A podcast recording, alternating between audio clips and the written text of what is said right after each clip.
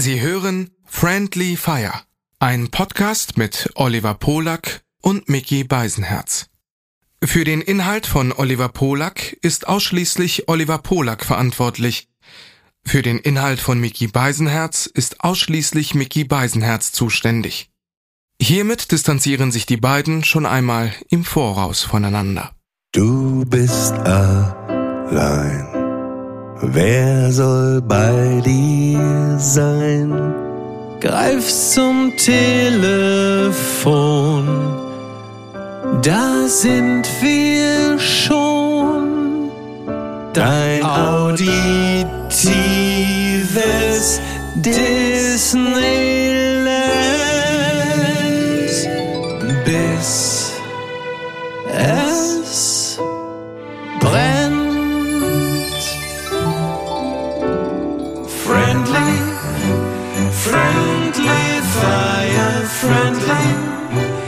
friendly fire, friendly, friendly fire, friendly fire, friendly fire.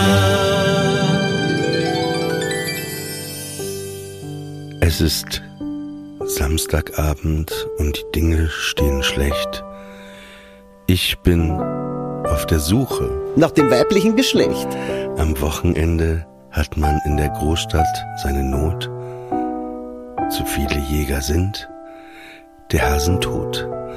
Mir bleibt nur noch eine Chance. Ab ins Auto und ab in die Provence. Mit meinem Nobelhobel bin ich auf der Autostrada. Einmal drück's aufs Gas und schon bin ich da da. Ich betrete voll Elan den Tanzsalon eingehüllt in eine Wolke Pitralon. Pitralon, mein Gott. Und weil es bei den Mädels tilt ist, wenn man riecht, als wie ein Iltis. Ich bin der Märchenprinz. Mama, Mama, Märchenprinz. Ah, Mama, Mama, Mama, Märchenprinz. Wie gesagt, das war die Band, die meine frühen Erfolge begründete im 481er von Henrichenburg, die 30 Minuten nach Castrop Rauxel City auf dem Schulweg, wenn ich hinten auf der Viererbank, äh, wenn es mich wieder packte und ich die zwei Alben der EAV einfach komplett runtersang mit also einer beeindruckenden Textsicherheit und äh, da so sieben, acht Lieder am Stück sang, sehr zur Begeisterung meiner Mitschüler und Mitschülerinnen, bis zu dem Punkt, wo die dann irgendwann sagten, so jetzt ist auch mal langsam gut und dann so eine Oma so vor dem Vierer sagte, nee, lass ihn mal, das gefällt mir. Aber das ist lustig, du bist, ich glaube, manchmal gibt es wirklich mehr Parallelen, als dass wir beide de denken, weil Ja, ich ja. habe das auch gehört mit 10, 11 und ich konnte das auch ganz textsicher, weil ich ja so eine Band hatte, eine Playback-Band, die erste Ja. Papenburger Versicherung äh, und ich konnte die auch und ich habe die ganze Zeit immer gesungen und immer ERV, alles war ERV. Aber du meinst mit ersten beiden Alben äh, Geld oder äh, Leben und Liebe, Tod und Teufel wahrscheinlich, ne? Nee, Liebe, Tod und Teufel ist für mich die dritte. Die erste ist, glaube ich, Geld oder Leben. Und äh, die zweite, da ist dann an der Copacabana und so Ja, drauf. das ist die- Liebe, Tod und Teufel. Ist das Liebe, Tod und Teufel? Echt? Wo auf dem Cover äh, so zwei Eisschollen sind und auf der einen Eisscholle ist so ein horny desperate Pinguin und Ja. auf der anderen Eisscholle ist so ein rosa Seelöwe mit sehr großen Brüsten. Ja, du hast und recht. die stimmt. Ich treiben hätte schwören auseinander. können. Ja, ich hätte schwören können, dass das die, aber guck, siehst du? Nein, das war die zweite und äh, also es gab auch eine davor, aber das waren die Ja, ersten ja. beiden bekannten. Es gab eine Genau. davor, Schweinefunk hieß die zum Beispiel. Ja. Aber auf der Liebe Tod und Teufel war ja auch das Lied Der Tod. Grüß Gott, ich bin der Tod. Da sind so viele halt. Äh, ähm, äh, Burli ist doch auch da drauf, ne? Genau, das war ja damals ein Skandal, das Lied. Es ging ja, es war ein sat sat satirisches Lied über die ganzen Kernkraftwerke und das haben die im Radio wirklich auf die Liste gesetzt und nicht gespielt. Weil es einfach zu nah an der Realität war. Ja. Aber ist ja interessant, weil, ja klar, das muss ja, das, das ist ja 87, also ein Jahr nach Tschernobyl, kann man ja nun wirklich, wirklich nicht behaupten, dass es aus der Luft gegriffen wäre. Da gab es auch mal so ein ganz depressives, trauriges Lied. Dieses Oh, Oh, Tschernobyl. Oh mein Gott. Ey, das da ist aber, ich nicht, das was, ist aber was so. schlimmer ist, die Katastrophe oder das Lied. Das ist aber dieses Tschernobyl-Lied, das ist, glaube ich, so mit Wolf Mahn und so ein paar deutschen Allstars, ne? das Das ist aber in seiner, das, da hast du aber ein schönes Lied angesprochen, weil das nämlich in seiner ganzen Traurigkeit und in seiner ganzen moralinsauren Anklage eigentlich im Grunde genommen so ein bisschen so ist, als hätte man so ein, als hätte man so einen Twitter-Account vertont. Also das passt natürlich total gut, ähm, auch so in die aktuelle Stimmung, dieses triste, freudlose, uninspirierte, einfach nur äh, Abgeilen von Untergangsszenarien. Das ist, glaube ich, auch äh, der, der deutschen Mentalität sehr gut entsprechend. Da, da mangelt es ja an allem. Während die Ösis, wie wir da wieder gesehen haben, auf lustige Art und Weise die Apokalypse herbeisingen und man denkt, ja, es ist alles fürchterlich, aber es ist wenigstens witzig dabei. Ja. Bist du Bauchredner, dass du gerade gehustet hast? Ja, ich, äh, ich habe hier meine kleine, meine kleine Bauchrednerpuppe, die hustet äh, drei Oktaven höher als ich. Ja. Ja, das ist, äh, aber ich habe dich ja, also das wird heute natürlich die Hust-Folge, weil ähm, Hust- und Rotz-Folge, wie man im Hintergrund gerade gehört hat. Das wird heute, da werden die so viel wegzuschneiden haben, weil andauernd nur gehustet wird. Aber ja, so du hörst dich, hörst dich ein bisschen krank an. Ja, ich höre mich deswegen krank an, weil ich auch krank bin. Heute geht's ja sogar schon fast wieder einigermaßen. Das war äh, interessant, weil ich hatte am äh, also ich habe ja, ich habe ja nicht, nur- bin ja nicht nur erkältet, sondern ich habe ja auch diesen asthmatischen Reizhusten, der jetzt gerade voll durchschlägt. Und ich musste, als ich am äh, Montag, da war ich noch nicht, noch nicht erkältet in dem Sinne, sondern da hatte ich nur diesen Husten. Und da habe ich eine Dreiviertelstunde Armin Laschet interviewt bei NTV. Bei NTV. Und, äh, und da habe ich es wirklich aber geschafft, durch eiserne Disziplin eine Dreiviertelstunde diesem Hustenreiz nicht nachzugeben. Was echt zeigt, wenn es, wenn es muss, dann geht es irgendwie. Aber schön war es nicht. Ja, dann würde ich sagen, spreche ich jetzt mal eher heute. Geil, wie sie auch immer Synchronhusten da hinten macht, ne? Also auf jeden Fall deine Bauchrednerpuppe. Ja. Äh, ich habe ein tolles Angebot für dich. Äh, 20% auf alles außer Tiernahrung. Was denn? Es gibt jemanden, der hat mich mal angesprochen und der Ja. sagte, ob er dich mal fragen könnte und dann sagte ich, ich kann das auch für ihn erledigen. Er fand das Ja. super. Er sagte, pass auf, ich sage noch nicht, wer es ist. Er sagte, Ja. pass mal auf, dein Freund der Mickey, ne? Ja, Der oh hat ja auch so einen Jetzt schon alten, Angst. Der hat ja so einen alten Mercedes, ne? So ein, so ein Coupé, Baujahr Mhm. Ja. 90 oder was weiß ich. Ja. Und dann sagte er, ich hatte früher ja auch so Autos und ich liebe diese Autos und dann habe ich es irgendwie weggegeben, aber ich würde gerne einmal wieder so ein Auto fahren auf einer langen Strecke. Ja. Könntest du ihn mal fragen, hat er gesagt, wenn der zum Beispiel nach äh, von Hamburg mal nach Köln fahren muss. Ja. Er möchte quasi dein Chauffeur sein, der dich von Hamburg nach Köln fährt, dann wartet er auf dich, auch wenn es ein, zwei Tage sind Ja. Und fährt dich dann wieder zurück. Das möchte er herzens gerne machen. Es ist ihm ein riesiges Anliegen und er würde auch vorne sitzen, du dürftest auch hinten sitzen. Ja, wenn er Chauffeur ist, sollte er auch vorne sitzen. ja, ja, und das, das, Sonst würde ich mich wahrscheinlich relativ unwohl fühlen, wenn und das er. Lustige äh, ist, der ja. Typ hat auch schon von Natur aus immer so eine Prinz äh, Heinrich Mütze, heißt das Ja. so?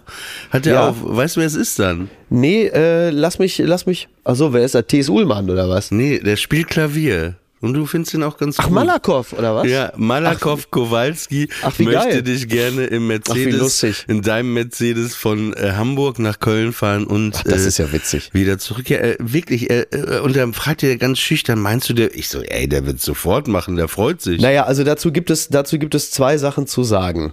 Ich b- gehe zunächst einmal erstmal zurück auf den allgemeinen Platz. Wer mich kennt, der weiß, dass ich Gesellschaft hasse. So. Also es könnt, könnt mir nichts Schlimmeres vorstellen, als eine Autofahrt zu zweit zu machen. Es sei denn, du bist es oder Niki.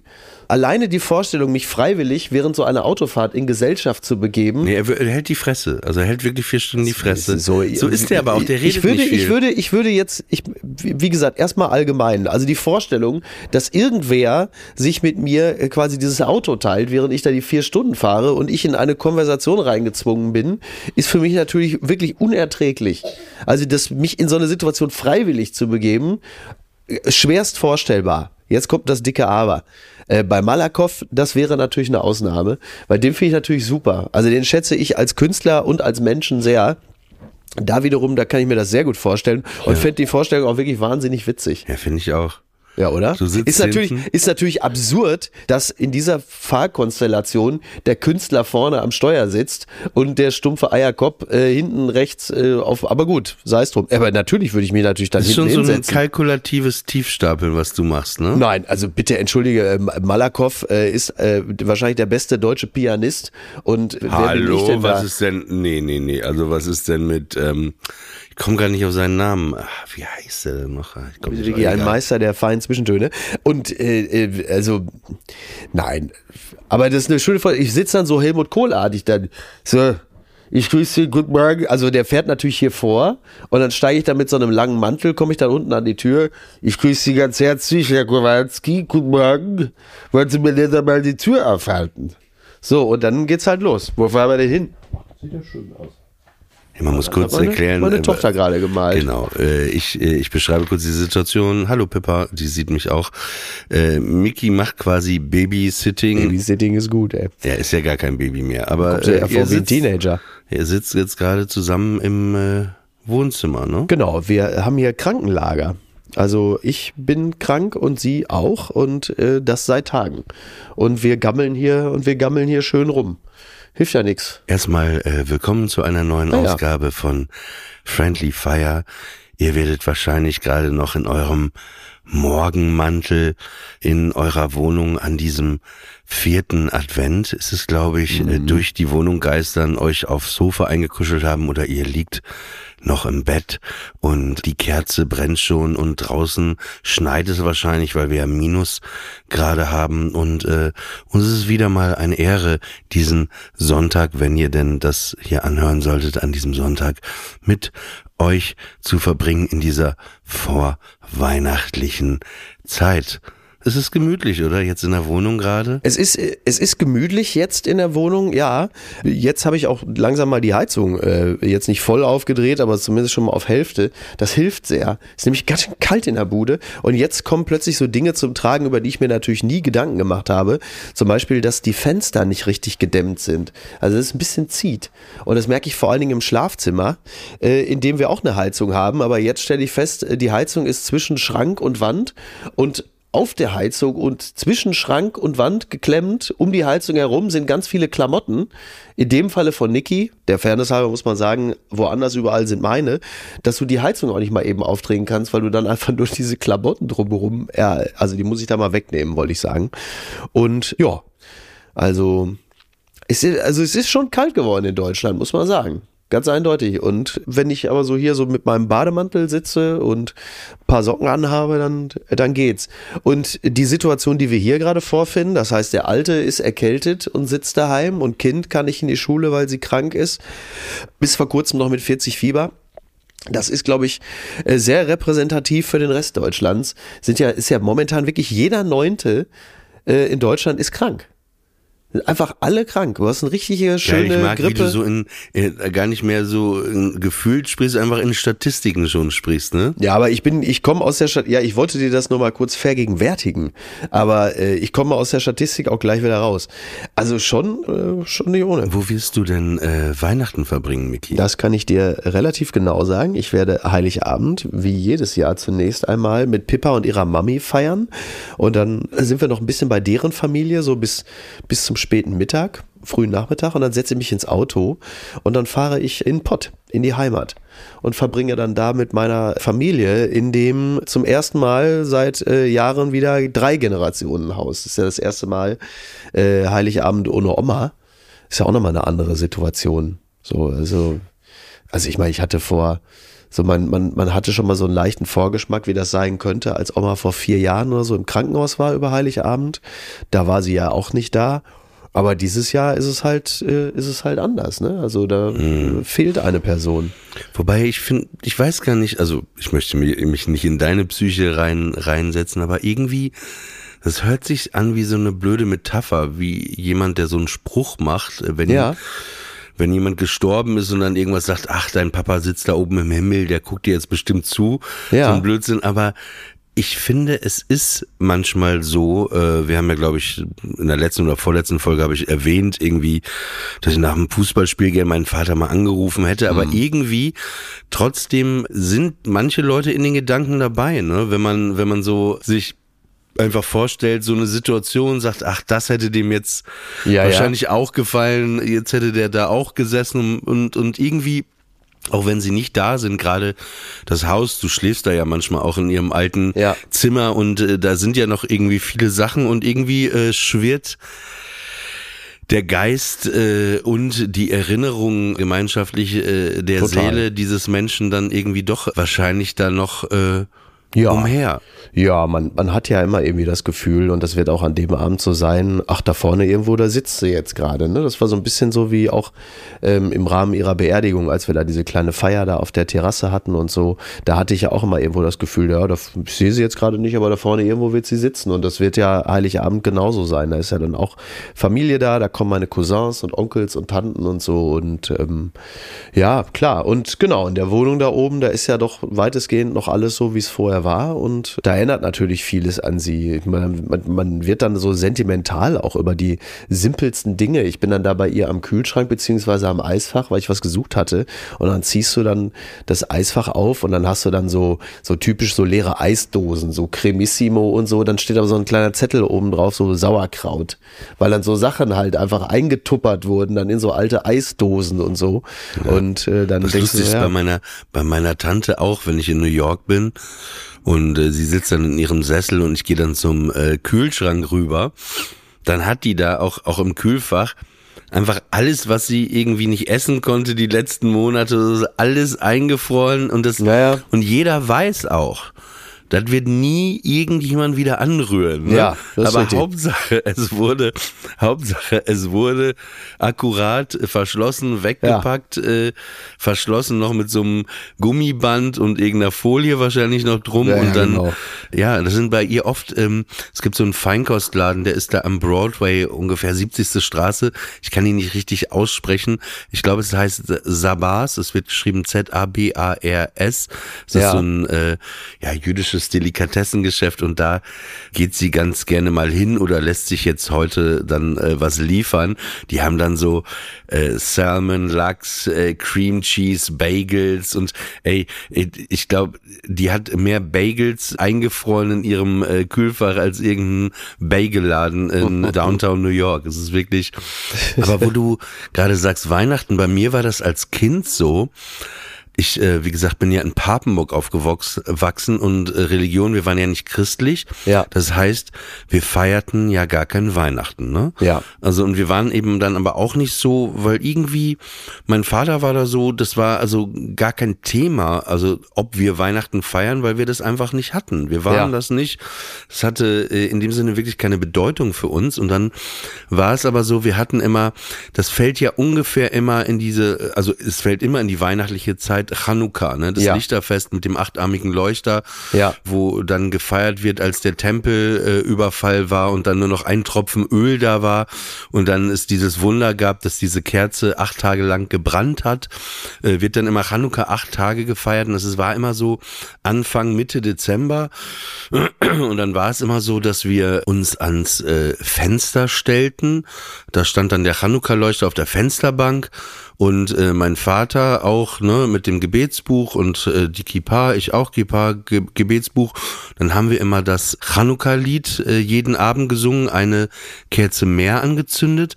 Und das Absurde war, weil wir ein Bekleidungsgeschäft äh, hatten, über dem wir wohnten, ja. war, dass wir draußen an der Fassade unseres Hauses war halt riesig Weihnachtsdekoration, ne, für das Geschäft halt, ne, für die ja. Kunden war alles Weihnachten ah, okay. geschmückt im Geschäft. Tannenbaum. Und dann war es so, dass wir da irgendwie standen, die Chanukka-Kerzen anzündeten, aber gleichzeitig von draußen die Weihnachtssterne uns anstrahlten. Und dann war es aber auch so, Heiligabend, weißt du, du musst es ja sehen, in den 80er Jahren und, und auch 90ern, da gab es keine Handys, da ja. gab es nicht diese ganze Ablenkung, auch, auch noch gar nicht so viel Telespiele und so. Heiligabend war für mich der einsamste Tag des mhm. Jahres. Es war die Hölle, weil wir waren ja die einzige äh, jüdische Familie da quasi. Ja. Und Es gab niemanden. Und ich wirklich, ich erinnere mich immer dran, mein Vater, der konnte auch niemanden anrufen, der hat ja eigentlich immer gerne telefoniert, saß an seinem Schreibtisch im Wohnzimmer, hat irgendwelche Leute wild angerufen, so, über ja. Fußball geredet. Und dann saß der, der lag einfach auf der Couch, ja, irgendwie äh, im Fernsehen lief der kleine Lord, ich konnte das Ja. inzwischen simultan mitsprechen, wie die EAV-Texte und ich habe dann mit meinen Chanukka-Geschenken, ob Playmobil irgendwas gespielt und es war, ich fühlte mich wirklich äh, Lonely Jew on Christmas, das war wirklich, Ah, es ja. war einfach so trostlos und ich sehnte mich schon danach, dieses Weihnachten feiern Gefühl zu haben, ne? weil ich liebe, ich liebe das, ne? Also alles gerade Kevin allein zu Hause oder Rockefeller Center und dieses Bing Crosby Last Christmas. Äh, Ich habe sogar einen kleinen Tannenbaum hier auch mit so einer kleinen Lichterkette jetzt und ich habe das total vermisst als Kind, das auch mal zu haben. Und deswegen war das umso schöner. Ich hatte ja mal eine Freundin in Recklinghausen, als ich 20 war, wo ich dann äh, fünf Jahre lang in Folge, wir waren fünf Jahre, glaube ich, zusammen. Da habe ich dann so ein Heim gefunden, ne, wo ich immer Heiligabend feiern konnte. Und dann war ich immer in Recklinghausen. Ist auch übrigens eine, eine Recklinghausen übrigens auch, ist ja meine Geburtsstadt, ist ja ähm, eine Stadt, die auch äh, sehr schön äh, zu Weihnachten geschmückt ist, weil sie ja dieses Treppchenviertel hat und so. Ist eigentlich eine ganz schöne Stadt, um Mhm. Und da gibt es dieses Hotel Engelsburg, heißt das, glaube ich. Ja. Und das war immer so viele Lichterketten, so viel. Es ist einfach, ich finde ja, dass eigentlich man das so machen müsste, dieser Vibe, der an Weihnachten herrscht und auch die Dekoration, gerade in Deutschland mit so einer äh, leichten Gefühlsstörung, äh, ein Land mit einer leichten Gefühlsstörung, dass man da sagen würde, ey, warum machen wir nicht das ganze Jahr Weihnachten? Also ich habe mich auch dabei ertappt mal vor zwei Du, Jahren. wenn wir schon im Winter eine WM machen, können wir das ganze Jahr Weihnachten Ja, machen. Ne? da, da, dass ich wirklich noch so dann im Januar, Februar bis in den März Bing Crosby äh, immer wieder gehört habe, äh, weil, weil mich das so beruhigt. Mich beruhigt einfach diese Weihnachtsmusik auch. Das ist wie Tavor. Schützt Ja. sie vor negativen Umwelteinflüssen. Stand in der Beilage mal drin. Ja, sehr, sehr treffend. Also ich merke schon, dass diese Weihnachts, also A, ich mag die Weihnachtszeit auch wahnsinnig gern. Ich finde das auch sehr schön. Hilft auch, sich so ein bisschen äh, damit zu arrangieren, dass der Sommer vorbei ist, beziehungsweise der Herbst und der Winter beginnt. Also ich finde im Grunde genommen, der November gewinnt schon dadurch, dass die Weihnachtszeit damit schon so eingeläutet wird, der Dezember sowieso. Und ich mag das auch, diese ganzen Lichter, die Wärme, die damit einhergeht, die Musik. Also das hat für mich etwas unglaublich Beruhigendes und etwas Wärmendes, denn draußen ist es ja nun oft äh, sehr kalt und mitunter auch sehr nass, aber das Ganze ähm, ist, finde ich, finde ich wirklich, ja, es hat was Beruhigendes. Und wenn ich dann nachts im Bett liege, dann hast du auf der äh, Gegenseite, auf der gegenüberliegenden Seite die Häuserfassaden, da ist dann äh, mitunter das auch weihnachtlich äh, dekoriert. Und dann schaue ich so, wenn ich da im Bett liege, schaue ich dann so aus dem Fenster und gucke so auf die andere Seite rüber, so im Halbschlaf. Und ich finde das, finde das wahnsinnig beruhigend. Und ich würd, würde sogar so weit gehen, zu behaupten, dass das, also weil das ja, das ist ja derzeit ja immer auch so ein beliebtes Thema, Energie einsparen und Weihnachtsbeleuchtung, ja, nein. Also ich glaube, dass es wirklich klug ist, daran jetzt gerade nicht unbedingt zu sparen in dieser Situation, wo die Leute sowieso alle immer nervöser werden und immer aggressiver und immer gereizter. Ich glaube, das ist wirklich, das ist jetzt eine kühne These, aber ich glaube, ich liege damit gar nicht so falsch, dass diese ganze Weihnachtsbeleuchtung einen äh, ordentlichen Beitrag leistet äh, zur äh, Bevölkerungsberuhigung. Also ich glaube, dass es wirklich den, den Aggressionslevel einer gesamten Bevölkerung gerade so ein bisschen niedriger hält, als es wäre, wenn es einfach nur kalt wäre und man dann halt einfach durch normale Straßen läuft. Ich glaube, das ist wirklich etwas, dass das etwas, dass das etwas bedeutet für die Leute. Absolut. Was war das krasseste, was du je verschenkt hast, so an Weihnachten oder das krasseste, das wildeste, was du gemacht hast? Äh, an Weihnachten weiß ich gar nicht. Was, was ist das Wildeste, was ich an Weihnachten kann ich gar nicht so sagen. Ich glaube, das wüsste ich jetzt gar nicht. Also so, ich habe mal was relativ geistesgestörtes gemacht und zwar, ich war äh, so verliebt, das war so eine Jugendliebe. Ich war so 19, glaube ich, Ja. äh, gerade geworden und sie war so äh, 17, 17,5 äh, und äh, zwei Mädchen, die wohnte bei Papenburg in Aschendorf. Das ist so fünf Kilometer von Papenburg entfernt. Das war Ja. auch so eine Weihnachten, wo es richtig geschneit hat. Und dann dachte ich mir, ach Mensch, ich äh, ich schenk dir was, ich bastel dir was. Hatte Ja. irgendwie Bock, weil, weil ich ja so Langeweile hatte an Weihnachten, dann dachte ich, äh, da bastel ich was. Ja. So, ich bin zum Obi, hab mir so Sachen geholt, dann habe ich ihr Zimmer in so einem kleinen Schuhkarton, so miniaturmäßig alles nachgebaut irgendwie.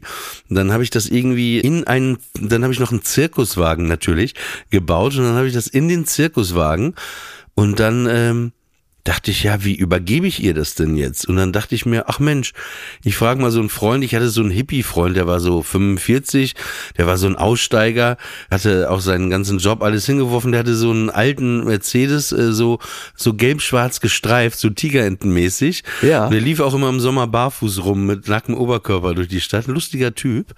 äh. Johann, Johannes Ehrlich hieß der. Ja. Und ist leider verstorben, äh, ich glaube im letzten oder Ja, vorletzten kein Wunder, Jahr. wenn er mal barfuß gelaufen ist. Äh, war ein sehr philosophischer Typ. Ich habe gern mit dem abgehangen. Der war älter, aber ich fand das immer sehr, sehr lange intellektuelle Gespräche. Das war sehr, sehr angenehm mit ihm. Und dann sagte ich, Johannes, pass auf, äh, du musst mir mit deinem Mercedes, äh, weil das ist ein riesiges Ding, was ich da gebaut habe, Ja. nach Aschendorf fahren. Und was ich ihm aber noch nicht gesagt, er sagte dann, okay, mache ich für dich. Äh, Was ich ihm aber nicht gesagt hatte, war, dass ich noch ein Weihnachtsmannkostüm besorgt hatte, was er anziehen sollte, um das dann zu übergeben. Und dann sind wir halt, weil das so geschneit hat, man konnte da vielleicht 30 Stundenkilometer fahren, sind wir nach Aschendorf gefahren und ich saß hinten mit dem Zirkuswagen im offenen Kofferraum. Ach, ja, und es lustig. schneite und er hatte schon das Kostüm an und äh, saß dann vorne als Weihnachtsmann in diesem Tigerenten gestreiften lustig ist das Mercedes und wir sind dann nach Aschendorf gefahren. Äh, meine damalige Freundin, sie hieß Julia und äh, die hatten auch ein Wohnzimmer, äh, so wirklich mit so Glasfront und so äh, so äh, Garten und so. Ja. Und dann habe ich mich in den So Büschen ein Wintergarten quasi, ne? ja, und So. ich konnte auch mich da in der Hecke so verstecken, um dann auch den Hauseingang zu sehen und das Wohnzimmer. Ja, und dann klingelte Johannes da irgendwie, weiß ich nicht, acht, neun Uhr abends am Heiligabend mit diesem Zirkuswagen und dem Geschenk als Weihnachtsmann hat noch so ein Gedicht auch aufgesagt. Und die waren total verdutzt irgendwie. Und dann habe ich durch die Hecke halt beobachtet, wie alle gesehen haben, wie die dann den Zirkuswagen ausgepackt haben. Aber das war, äh, Wie toll. ja, das war, das war sehr weihnachtlich. Das war so, so, ich mag, mag ja gerne Überraschungen oder Leute überraschen. Das Ja. hat mir sehr viel Spaß gemacht. Ich habe auch überlegt, ob ich da vielleicht ein Business draus mache die nächsten Jahre. Ne? Dass ich immer als Weihnachtsmann irgendwo, weil ich hatte ja Zeit. Stimmt, ja, ja, richtig. Du hast ja, du, konntest ja nichts verpassen. Es gibt aber noch einen äh, zweiten Teil der Geschichte. Der war ein paar Monate vorher. Ja. Der ist relativ geistesgestört auch. Und zwar, ähm, Na, endlich. da waren wir gerade frisch zusammengekommen und da war die irgendwie auf so einem äh, so einem Schüleraustauschfahrt und äh, dann kamen sie wieder und wir wollten uns beide unbedingt sehen. Aber ich muss sagen, mein Bedürfnis war stärker, sie zu sehen. Und dann haben wir uns verabredet, habe ich gesagt, ey, wenn alle schlafen, die Eltern gehen immer um 12 Uhr schlafen, dann komme ich und wir können ja nicht unten durchs Haus, weil die Eltern da ihr Schlafzimmer hatten mit der Treppe und so. Habe ich gesagt, ey, weißt du was, was wir machen? Ich besorge eine Leiter. Ich komme und die hatte so einen Balkon, so einen Doppelbalkon, wo ihr Zimmer war und das Zimmer von der Schwester. Oh dann mein habe Gott. ich so einen Taxibus gerufen, ne, und das ist auch geil in Papenburg, da fragt dann auch keiner, du kannst ein Gangster sein, ne? Da, ich so, ja, dann stand ich da mit meiner Leiter, wirklich, Ja. und dann, äh, ja, ja, kann du hinten reinpacken, die Leiter, ne? Und dann fährt also der ist Typ einfach mich, allen egal, ja. ja, ist einfach alles egal. Dann hat der mich mit der Leiter nach Aschendorf gefahren.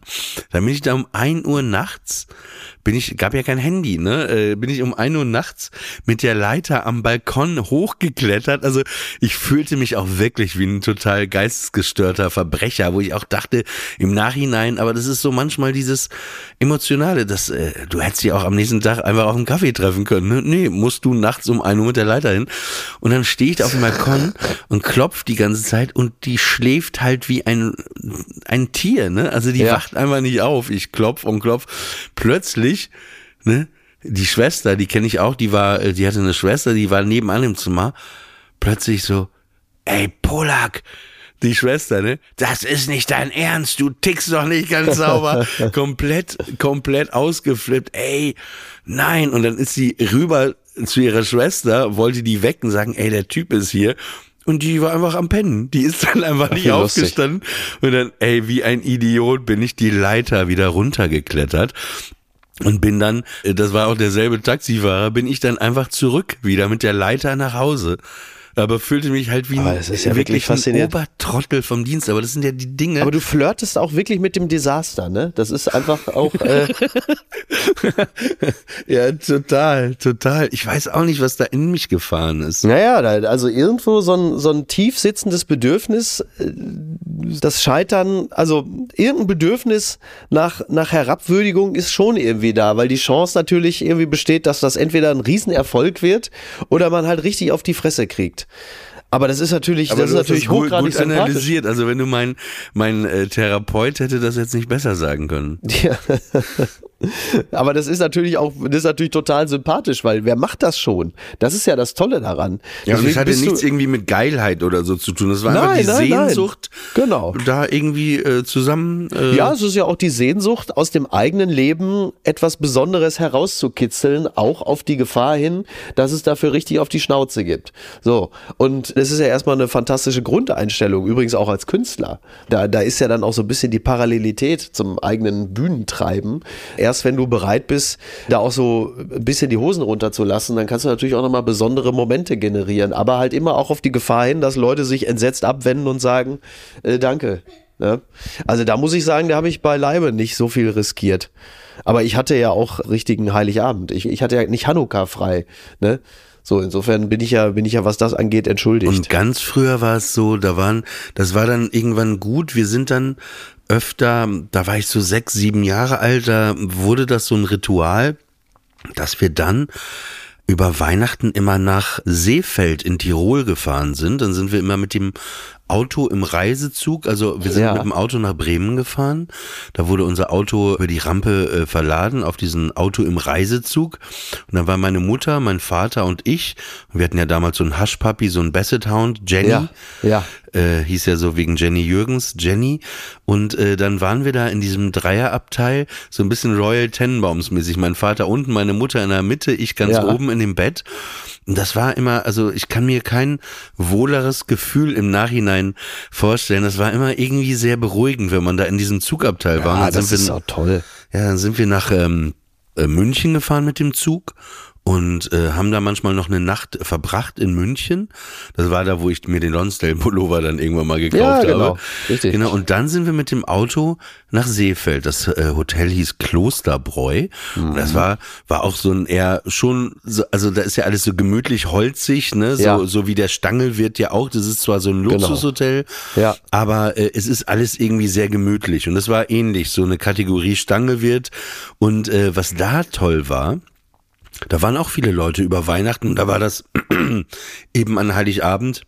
Da gab's dann abends so ein so ein fünf oder sechs Gänge Menü, ne, wo man dann saß und alle saßen da auch und da war man nicht so einsam und da gab's auch einen geilen Pac-Man Automaten. Da sind oh, wir mal in diesen Spieleraum und haben Pac-Man gespielt. Ja. Und was da sehr besonders war und daran erinnere ich mich, da gab es es gab ja mehrere Restaurants und es gab einen Nachtclub in diesem Hotel, mhm. der hieß Kanne. K-A-N-N-E. Ja. Und da war immer so eine Showband, die zum Tee gespielt hat, so um, um äh, halb fünf irgendwie für zwei Stunden und dann haben die aber abends um elf, zwölf nochmal ihr Showprogramm zwei Stunden gespielt. Ja. Die hießen Koreaner, die Band. Okay. Das war die Band, die zu der Hand Olympiade in Hand. Hand, in hand, in hand. Ja, das war diese Band. Koreaner, die, die, Band? Ja, ja, war ja wie Pepelin hat, weißt du, die konnten genau. aber auch so Galaabende und so, so Show. Und da stand ich dann auch immer als äh, kleiner Junge, ich hatte so einen blauen Anzug an, so, ein, so, so eine Jacke mit Hose und da durfte ich dann auf der Bühne manchmal auch stehen und die Rassel da äh, ja. äh, spielen, den Schellenkranz. Und äh, was da besonders war in diesem Hotel, die hatten dann immer Gala-Auftritte zwischen den Feiertagen. Da kamen dann immer Star Stars hin. Ja. Und da musste man dann 70 D-Mark damals zahlen, um die dann zu sehen. Und weißt du, wer da war ein Jahr? Einmal Roberto Blanco. Oh, sehr gut. Der lief da auch rum und das war, ich war, guck mal, ich war sechs, ne? Ich kam aus ja. Papenburg, aus dem Nichts, ne? Das war halt, wow, Roberto Blanco. Ey, ich fand, ich fand damals Roberto Blanco und Toni Marshall, als ich so sechs, sieben war, das waren für mich richtig coole Typen. Weil die sich Absolut. immer so gut verstanden haben. Die waren so Buddies. Die waren so, die, die, Total. wenn die in diesen Shows da waren, das war für mich wirklich wie so eine Art äh, Frank Sinatra und Sammy Davis Jr. Ich fand die richtig cool. Total. So. Und weißt du, wer halt dann auch, auch da war? Na, sehr jung. Ein Jahr? Harald Junke. Ach, das ist natürlich schon wirklich dann top notch, ne? Ist so ein Berliner Frank Sinatra, ne? Ja. Und das war toll, weil ich ein Kind war. Meine Eltern wollten das nie so jetzt sehen, dass sie sich dafür Karten geholt hätten. Also wenn Udo Jürgens da gewesen wäre, wäre was anderes gewesen. Ja. Aber ich durfte dann, weil ich ein Kind war, haben diese Kellner immer gesagt, komm, hier kannst du reinhuschen. Und dann habe ich immer Programmausschnitte von Harald Junke und von Roberto Blanco mir da angeschaut. Ja, das ist schon, äh, also für, vor allen Dingen als Kind, ne? Ist doch Ja, wirklich und dann, faszinierend. und dann waren wir einige Jahre später, da hatte dann auf der anderen Seite von dem Berg in Seefeld in Reit äh, hatte ein neues Hotel aufgemacht, so äh, Steigenberger Hotel Alpenkönig und dann waren wir da immer und da war es so, da gab's äh, zwar auch so eine Disco und so, aber da hatte privat ein Jahr, als wir da waren, hatte da Dieter Krebs äh, äh. Urlaub gemacht. Das heißt, Ja. den, äh, den kannte man ja auch aus diesen ganzen Sketch-Up Ja, und ja, diese ganzen, allen Dingen, genau. das fand ich als Kind, wie du Toni Marshall toll fandst, fand ich toll. Dann sah man den da immer wieder. Und einen Urlaub war es auch so, dass äh, Herbert Grönemeyer da mit seiner damaligen Frau und seiner Ja. Tochter, die da vielleicht ein, zwei Jahre alt waren, äh, auch Urlaub gemacht haben. Und Ja. deswegen, also ich will jetzt echt nicht übertreiben, ne? aber deswegen dieses Lied, wenn ich das Der Weg höre von Grönemeyer, Ja, ist es ja. dann doch immer so, äh, dass ich dann diese Familie da an diesem Hügel da zusammen sehe, wie die da so, Ja. äh, das Kind so gerade an diesem Kinderhügel Ski gelaufen ist und dann hat man da nochmal ein anderes Bild irgendwie, also ich habe das zumindest immer im Kopf, aber das war immer äh, äh, Skiurlaub, fand ich toll. Wart ihr auch im Skiurlaub? Äh, äh, nee, mit meinen Eltern war ich nie im Skiurlaub. Also das, äh, da, da war wirklich nicht dran zu denken. Als Handwerkerfamilie äh, im Ruhrgebiet, da ist man in der Regel auch nicht Skilaufen gegangen.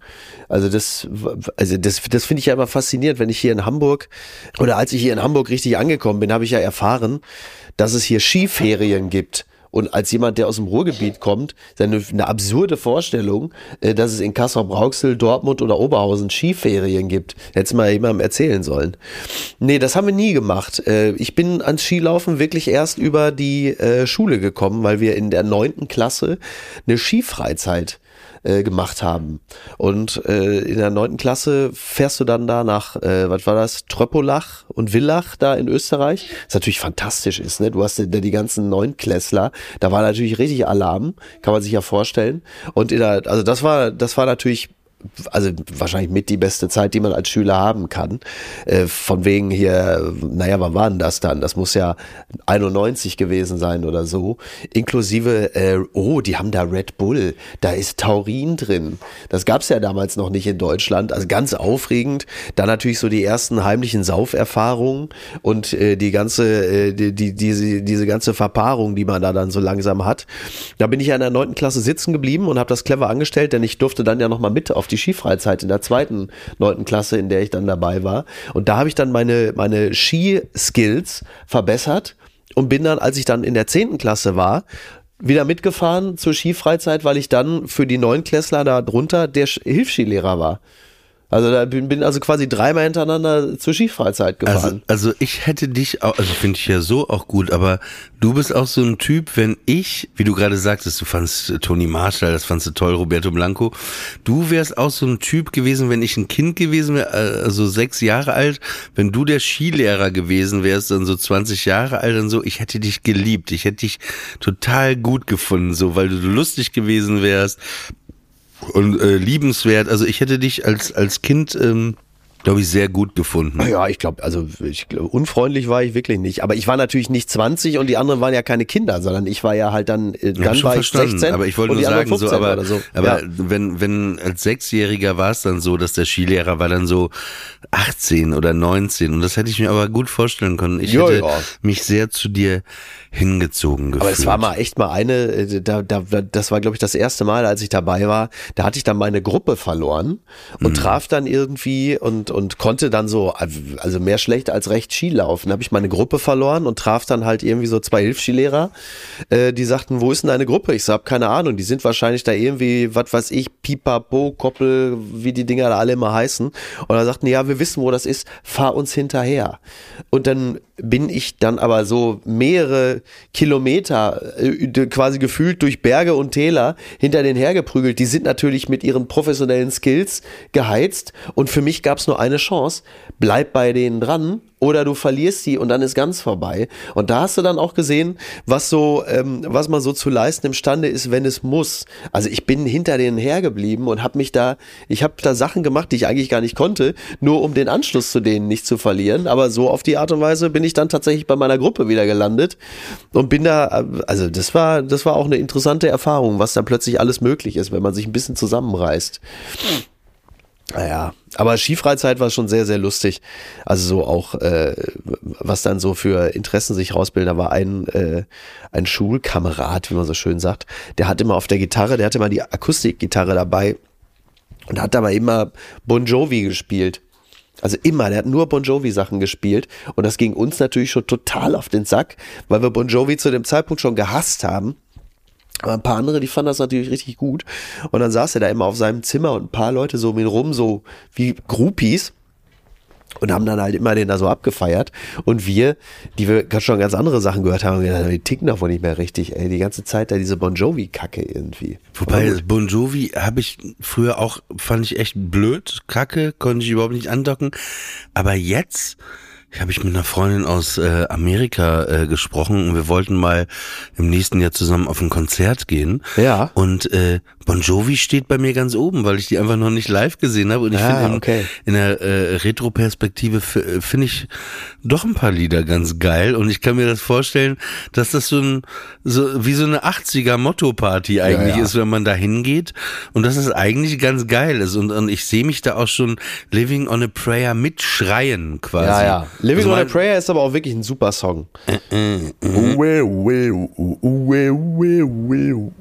Ja, wahn, wahnsinnig. Keep the Face finde ich auch im Nachhinein gar nicht so. Das war ja damals, so, das war ja damals quasi so eine Art Comeback, als er plötzlich 91 wieder da war und genau. dann die Haare plötzlich abhatte. Das war ja wie so eine, wie so eine Offenbarung, als dann plötzlich das Video kam.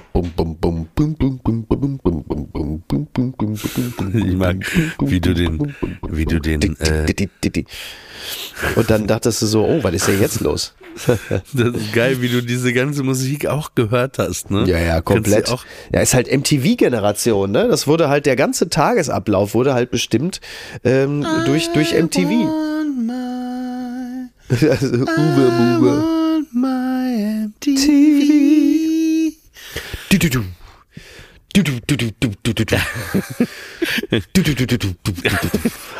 Äh, Dire Straits.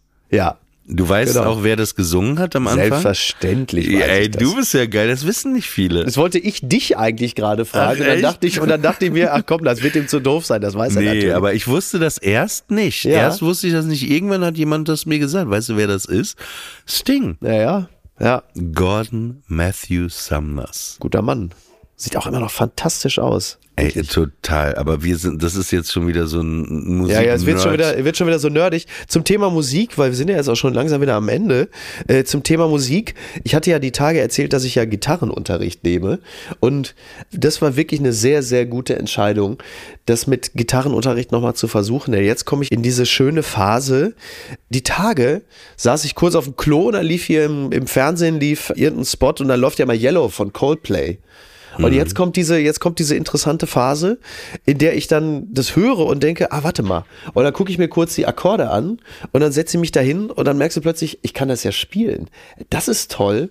Das, ist so das- eine, so das- eine schöne Ich kann mir Erfahrung. richtig vorstellen, wie du nackt im Sessel in deinem E-Chair mit der Gitarre sitzt, weinend Coldplay dazu spielst. Ja, ich habe mit meinem Dödel habe ich die, äh, Ey. die Seiten angeschlagen. Was denn? D- wie habt ihr das bei euch genannt als in der Kindheit? Dödel oder was? Ja, wie, wie hieß der bei euch zu Hause? Pillemann oder was meinst du Ja, jetzt? ja, wie hieß der? Habtet ihr nicht so eine einheitlich eine, eine Begrifflichkeit dafür? Nicht, dass ich wüsste. Ja, aber du musst doch wissen, wenn, wenn dein Vater gesagt hat, hier dein, was hat der gesagt? Weiß ich nicht, keine Ahnung. Also bei uns ist ganz klar, also zum Beispiel, also klar, die, die Pimmel finde ich einfach ein wahnsinnig ekliges Wort, ne? Also so bei äh, bei Avalons hieß der äh, Pidel, Piedel, ja, Piedel, ja. und bei uns ganz klassisch äh, klassisch Schmock, ne? Das Ach so, war ah, interessant. Ja. Das war so wirklich, äh, aber ich finde auch, Warte mal, warte mal ganz kurz. Pippa, Ja. Pippa, was haben Jungs da unten? Was? Was haben, was haben Jungs da unten? Papa, kann ich jetzt weiterhören? Ja, natürlich kannst du weiterhören. Entschuldige bitte. Ja. Ich muss nämlich gerade etwas Mal. Okay. Geil, das Schamgefühl deiner Tochter nochmal ausgetestet. Das arme Mädchen. Das wird sie jetzt in der Schule, Schule erzählen. Ja, und dann saß ich da, hab da, Hab doch nur was gefragt. ja, und dann sagte mein Papa plötzlich, sag mal, was haben denn die Jungen da unten? Und, äh, ja, du kannst froh sein, dass sie noch kein Handy hat und die Bullen gerade gerufen hat. Hashtag. Direkt ihren eigenen Twitter-Account wieder bemüht. Mein Vater. Ja, das war eine weitere Folge von Friendly Fire. Heute ein bisschen vorweihnachtlich. Muss ja auch Mit- mal sein, ne? Weil wir, du bist krank Ja. und da wollte ich dich jetzt nicht. Äh, Husten, wir haben ein Problem. strapazieren. Ja. also, macht's gut. Bis zur nächsten Woche.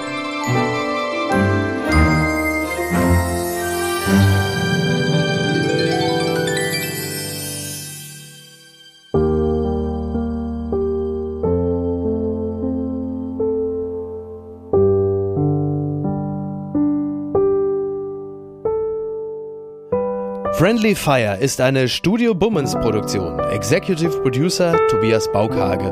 Produktion Hanna Marahil und Inga Wessling. Ton und Schnitt Fabian Seidel. Und einen besonderen Dank an Aerobik für die Musik und an den lieben Edin Hasanovic für das Entree.